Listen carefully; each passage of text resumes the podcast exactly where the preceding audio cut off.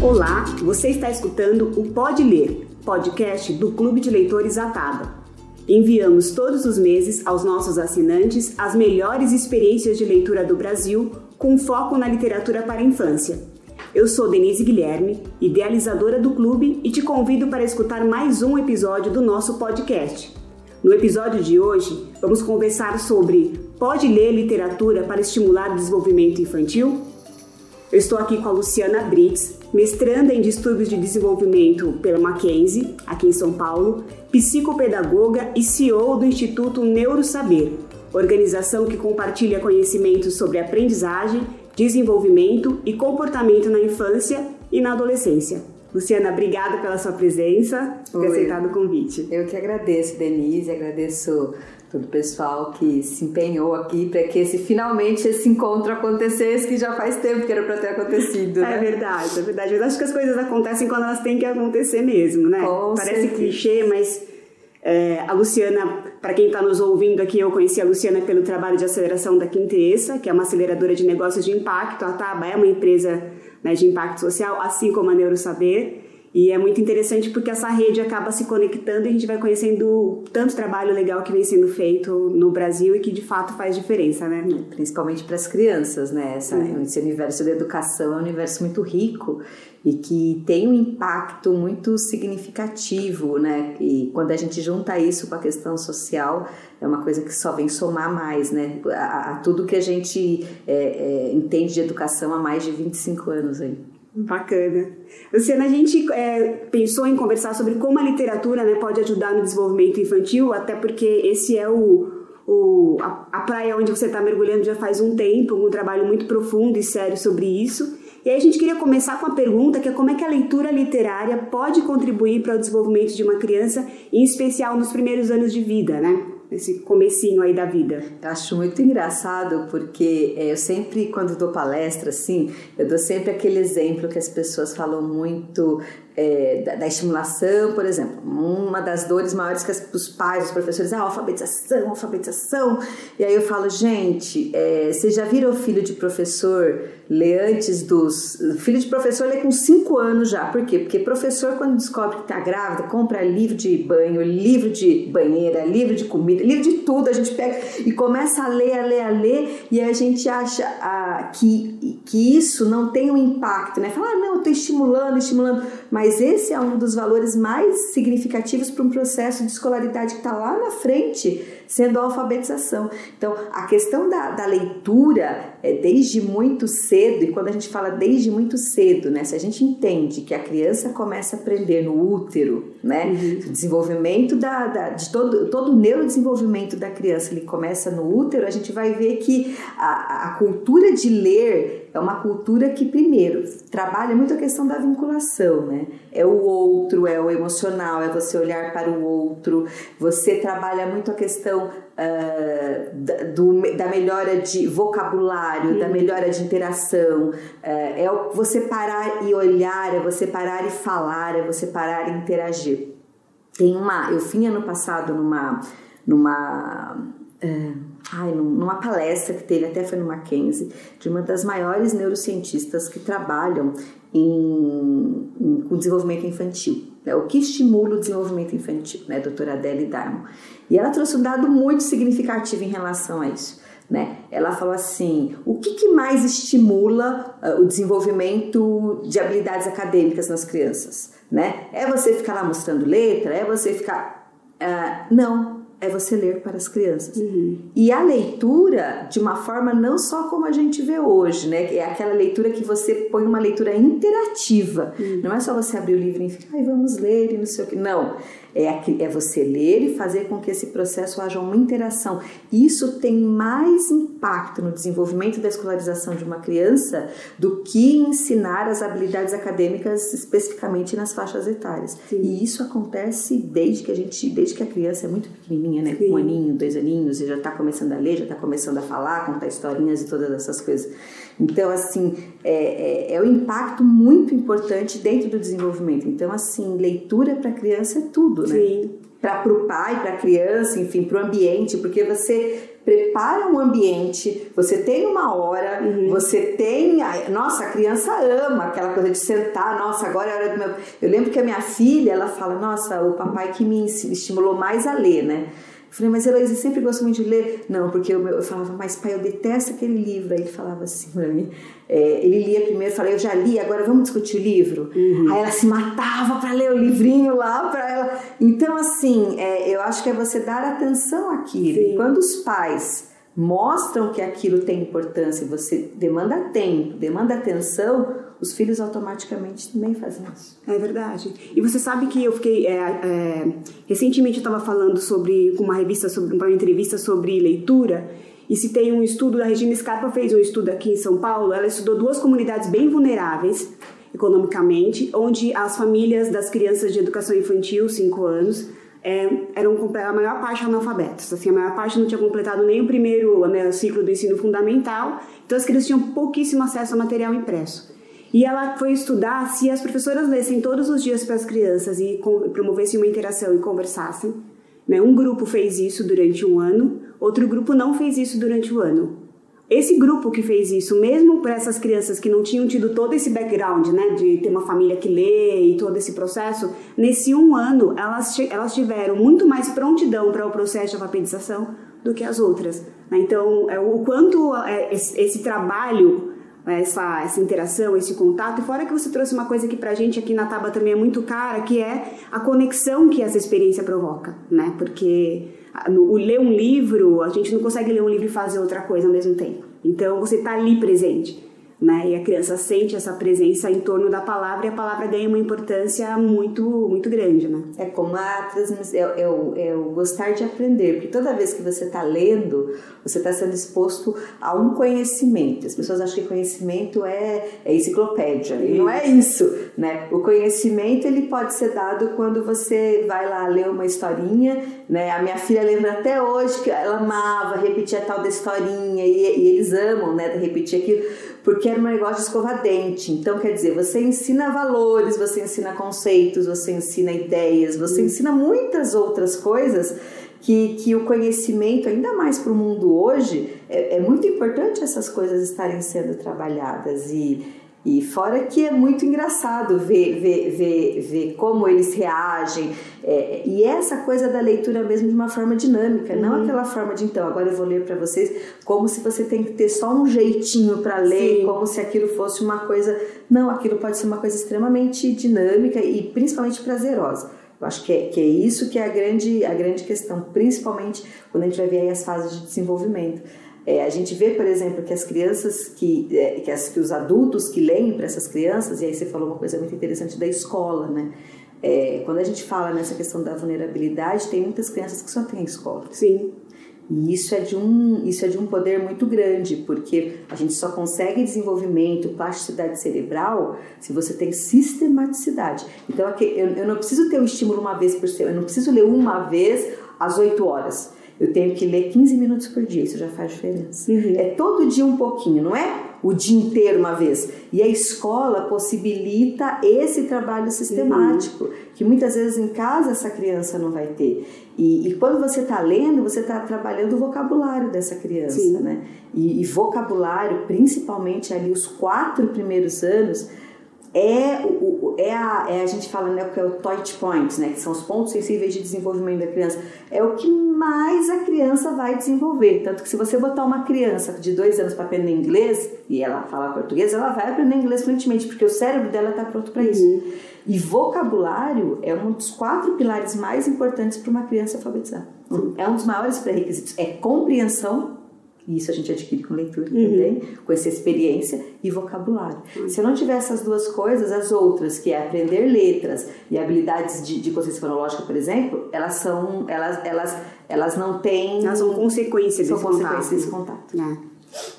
Agora, Luciana, é, eu queria ver um pouquinho em relação à tua experiência com as crianças com necessidades especiais, porque dentro da Neurosaber você tem vários conteúdos que, de certa maneira, é, vão abordar as questões da, das crianças que têm algum tipo de, né, de necessidade especial, que necessitam de algum acompanhamento e que, no geral, quem faz esse trabalho são os psicopedagogos, né, os profissionais dessa área da neurociência também.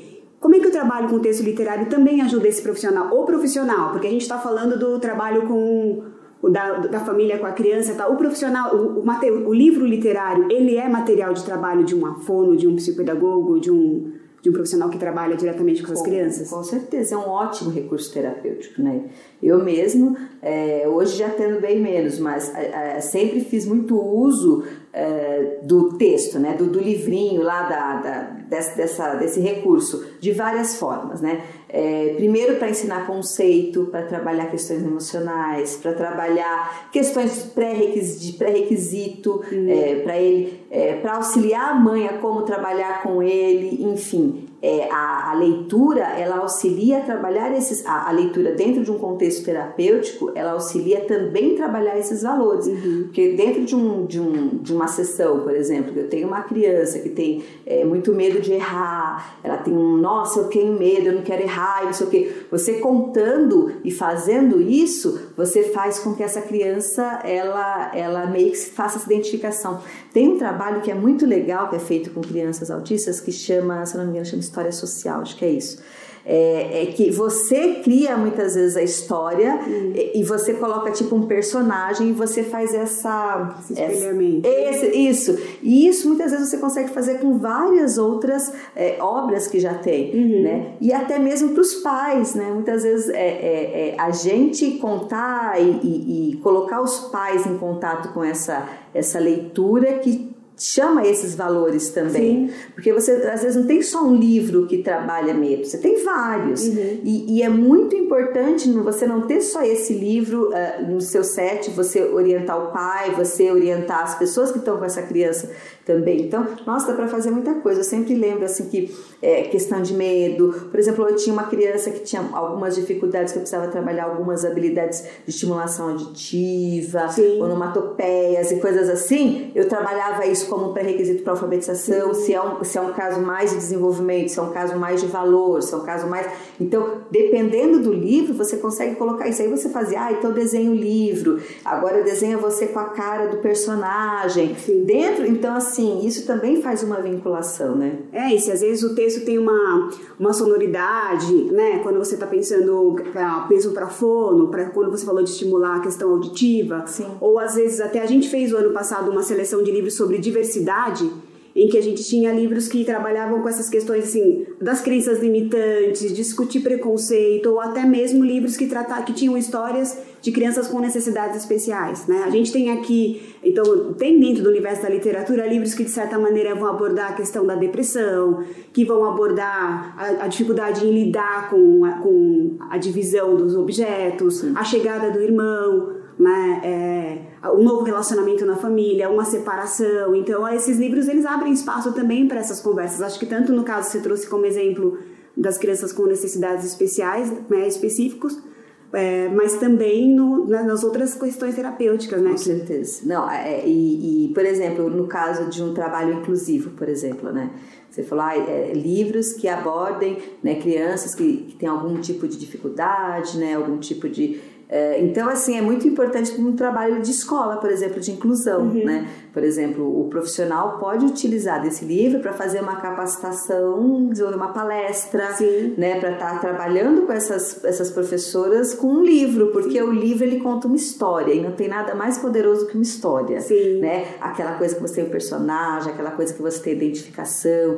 Então, muitas vezes, pelo livro, você consegue é, é, é, tocar as pessoas é, é, pela questão emocional mesmo. E, e, e, a gente só consegue muitas vezes aderência para questões dessa, como a inclusão, se você consegue é, essa questão da empatia. Sim. Né? Você toca e fala, nossa, eu nunca tinha pensado nisso. O livro possibilita esse trabalho. Então, não só para ser terapêutico, não só, mas também para esse profissional estar tá utilizando do recurso do livro para estar tá capacitando e dando palestra e fazendo outras coisas, que eu acho que é muito interessante. É, e até fiquei pensando numa questão que você trouxe, tem um, um livro do, do André Neves chamado Tom, né, que é um livro de um menino que que gosta de ficar mais quietinho, que se incomoda com, com muitas interações e etc.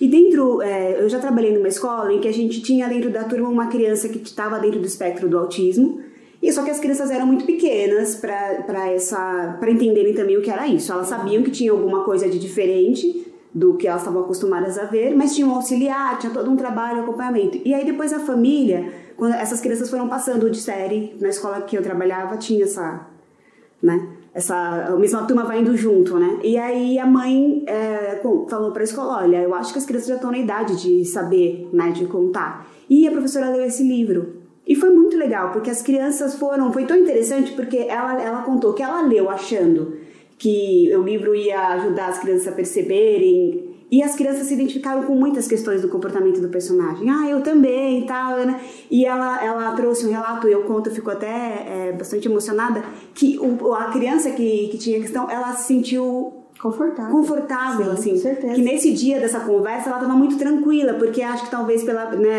ela estava percebendo que ela estava sendo acolhida também naquele grupo, né? E que as outras crianças tinham situações em que se sentiam como ela também se sentia. Foi um momento super importante. Então é muito bacana ver a potência que é a metáfora do livro tem, né? A, a, o poder da história, da né? História. A, a, conexão, porque o livro, a história, tudo isso, ela, ela gera sempre conexão. Uhum. Então, eu acho que isso que é muito importante, porque você não consegue, é, essa, igual essa questão da inclusão e tudo, você não consegue realmente vestir a camisa se você não se conectar a isso. Uhum. E acho que a história possibilita, né, é, é, é essa, essa conexão. Então, uhum. eu acho incrível, assim. É, é, é uma... É uma a, literatura, ela possibilita, você viu, a gente falou aqui de 10 mil coisas para você fazer, Sim. né? E, e, possibilita muitas, muitas, muitos trabalhos que podem ser em casa. Uh, outro exemplo, quando eu tinha as, as crianças vinham, eu sempre comprei muito, muito, muito livro e tinha sempre muito na, na clínica e tal.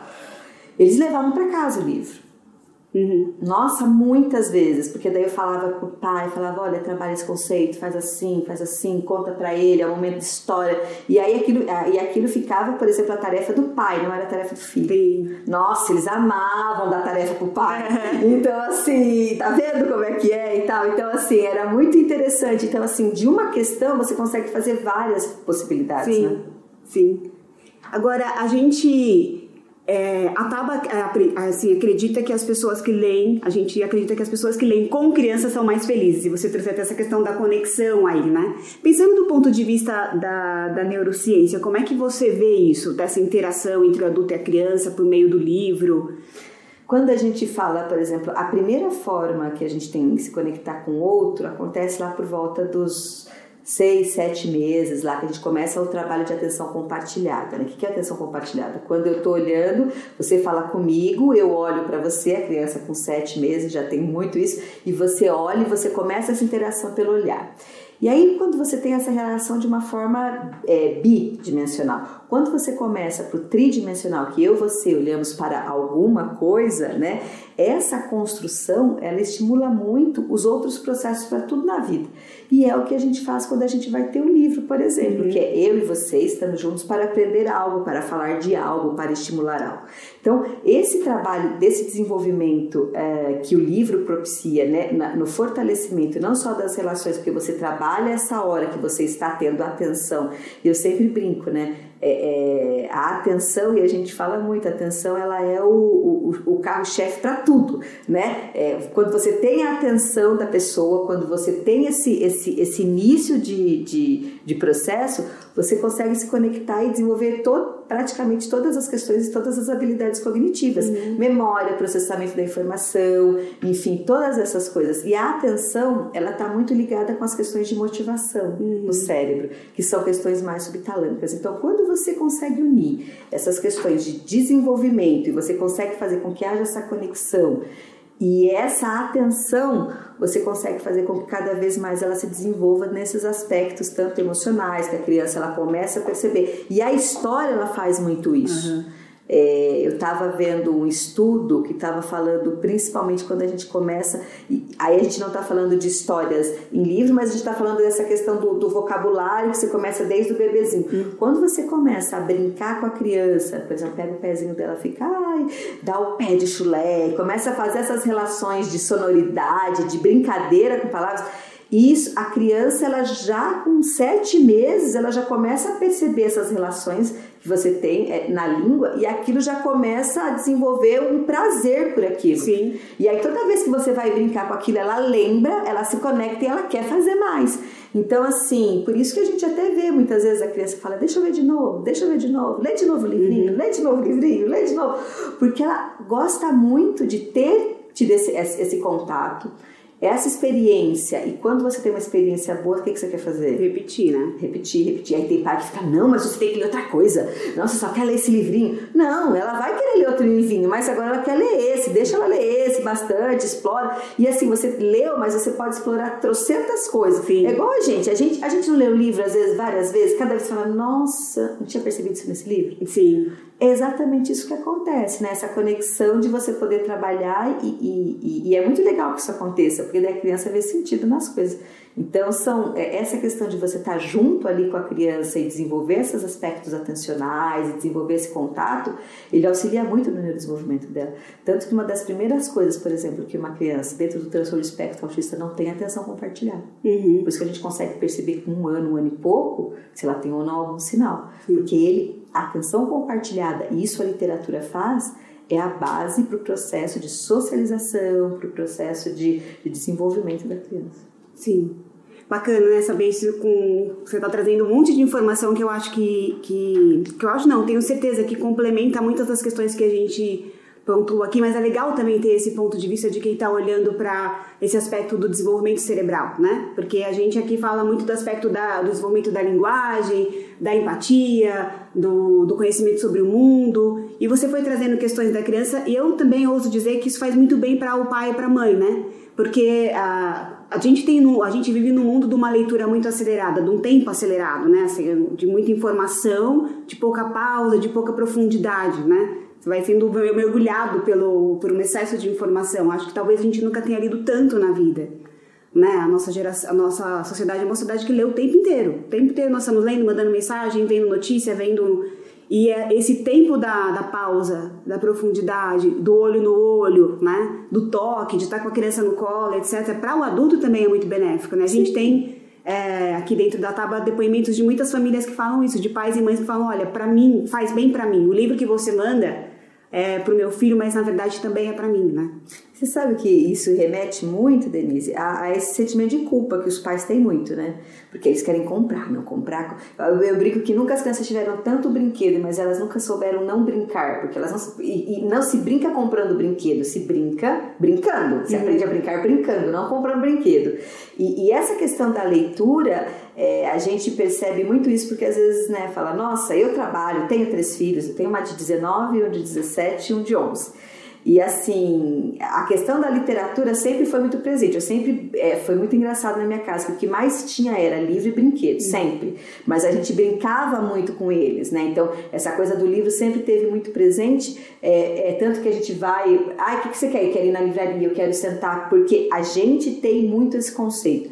E a gente sempre aproveitou o tempo que a gente tinha com qualidade. Sim. E o tempo quando você senta com o filho, né? e, e, e pega para ler um livro, pega para contar uma história, na verdade nada mais é do que um processo de interação. Sim. E isso diminui muito o que os pais hoje têm muito que é essa culpa, que eu não dou atenção, que eu não dou atenção, que eu não sei o quê. E eu brinco que pai culpado dá, é igual você dar uma metralhadora para um, um, cara muito assim, muito porque ele vai, ele vai comprar, ele vai não sei o quê. É uma coisa, é um sentimento, sabe? Então, é, é isso é muito importante, porque é, é o tempo que você tem com um filho de qualidade. E é algo que ele vai se lembrar para sempre. Sim. Eu, minha filha tem o livro lá da Bruxa Ornella, até hoje lá guardado. E ela, ai mãe, e ela tem o livrinho dela guardado. Então é muito engraçado as memórias afetivas que Sim. É, eu venho de uma família de quatro irmãos, né? Três irmãos, eu e mais três, né? E minha mãe lia. Eu nem sei se minha mãe lia todo dia, mas eu tenho memórias dessas leituras, assim, que ficaram. Então, porque imaginei a mãe com três filhos, sem ninguém ajudando ali no, no dia a dia. Depois minhas tias vieram e até moraram com a gente um tempo e ajudaram bastante. Mas era uma rotina super corrida. Hoje eu que tenho dois, eu fico pensando, né? Quando, depois que minha filha nasceu, eu entendi muito minha mãe.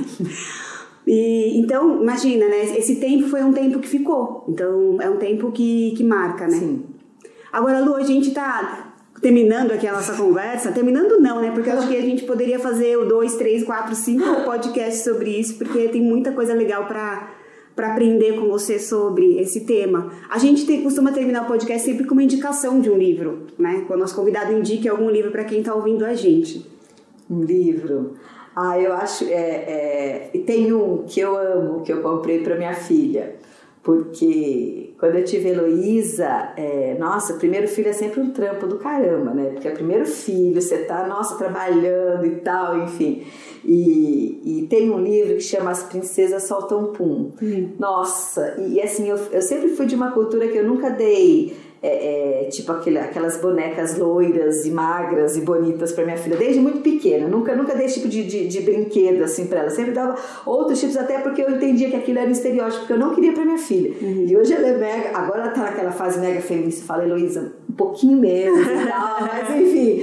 E aí esse era muito interessante porque ele desmistificava um pouco essa coisa de que menina tem que ser certinha, menina tem que, sabe? Então ele fala que você. Que, que, que e eu lembro muito, ela ria muito desse, desse livro, e esse foi um livro que marcou muito a vida dela e ela lembra muito até hoje. É, As Princesas Soltam um Pum. A gente lia muito porque é para mostrar mesmo Sim. que é, não existe perfeição. E isso vem muito a ver hoje, ela fala muito isso, fala, mãe, esse livro que você lê pra mim hoje mostra muito essa coisa que a mulher tem que ser perfeita, tem que ser boa mãe, tem que ser boa, não sei o que. Eu falei, mas você nem é mãe, filha.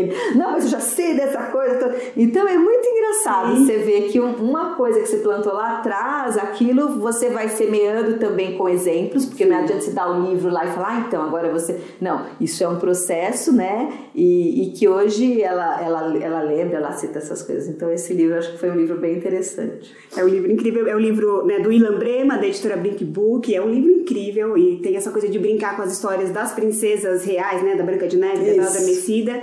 Mas é e brincando com, com partes da história que provavelmente seriam daquele jeito porque elas soltaram pum, né? Isso. É muito divertida. Ela acha muito engraçado, porque. E ela foi primeira filha, então tinha toda uma coisa. E eu falava, Heloísa, faz do jeito que você quiser e tal. E, e, e ela sempre se cobrou muito, e daí esse livro é, teve muito essa, essa conexão mesmo de que pode errar, tudo bem. É, e não é erro, faz parte, né? E, enfim, como trabalhar essas coisas. Então esse foi um livro bem interessante. É, Luciana, a gente aqui na Tava trabalha com livro físico. Até às vezes as pessoas perguntam por que vocês não trabalham com livro digital?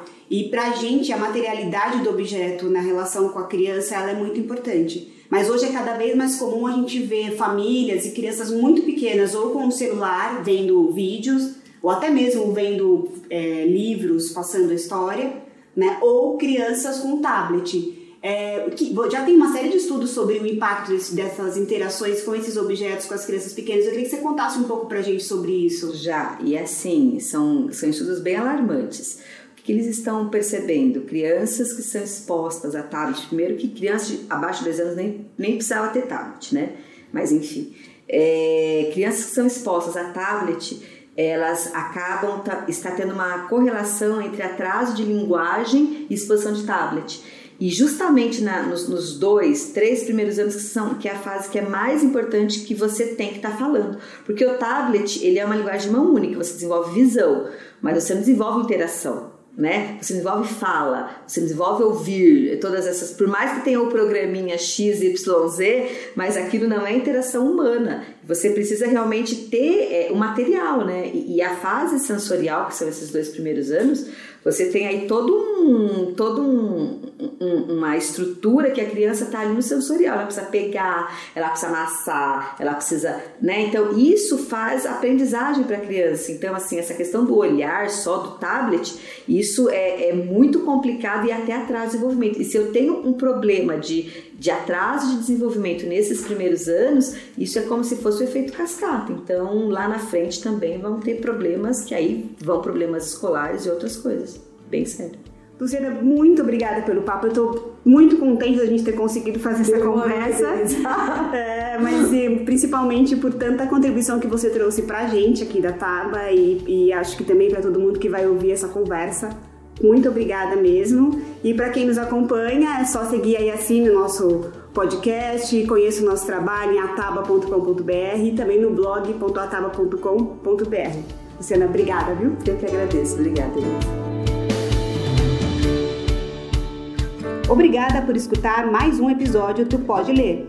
Se você curtiu, pode conferir outros conteúdos no nosso blog blog.ataba.com.br.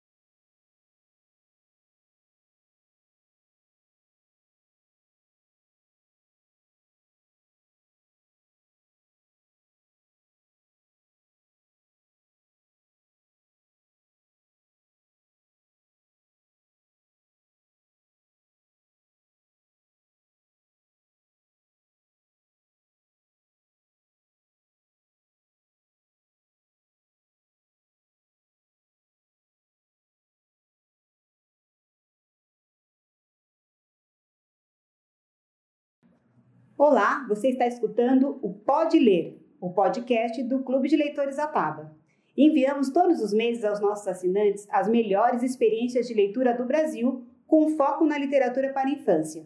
Eu sou Denise Guilherme, idealizadora do clube, e te convido a escutar mais um episódio do nosso podcast que vai responder a seguinte pergunta: